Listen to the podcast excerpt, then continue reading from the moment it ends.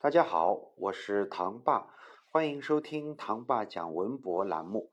今天我们继续来介绍云冈石窟。当我们进入十二号窟时，一个盛大的音乐歌舞场面便映入到我们的眼帘。首先，大家来看，在这十二号窟的前室有十四位祭乐天，就相当于今天的演奏家，分别以不同的方式在进行演奏。他们在哪儿呢？我来告诉你，请你抬起头来，沿着正对着你的这堵墙往上看，找到墙和窟顶连接的部分，有没有发现？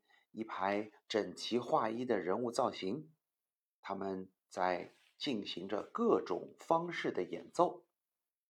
我们从左边到右边依次看，分别是：一、吹指，就是用手指作为乐器，并配合吹奏来进行表演的一种演奏方式；二、旗鼓，一种源于西凉地区的打击乐，现已失传。三排箫，四琵琶，五横笛，六古筝，这几种都比较熟悉。接下来，七五弦琵琶，简称五弦。这乐器啊，早年在中国已经失传了，后来是根据流传于日本的唐朝五弦琵琶重新进行制作。八臂力，臂力是一种吹奏乐。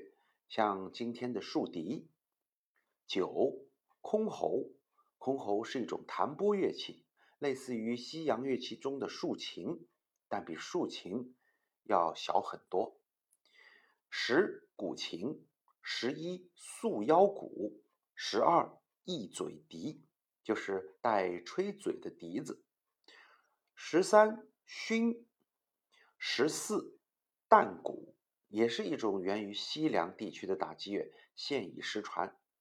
你看这十四位乐祭天，再加上上排的飞天，相互呼应，用今天的标准，是不是已经构成了一个演出乐团啦？下面还有更精彩的，我们下一集再接着给大家讲。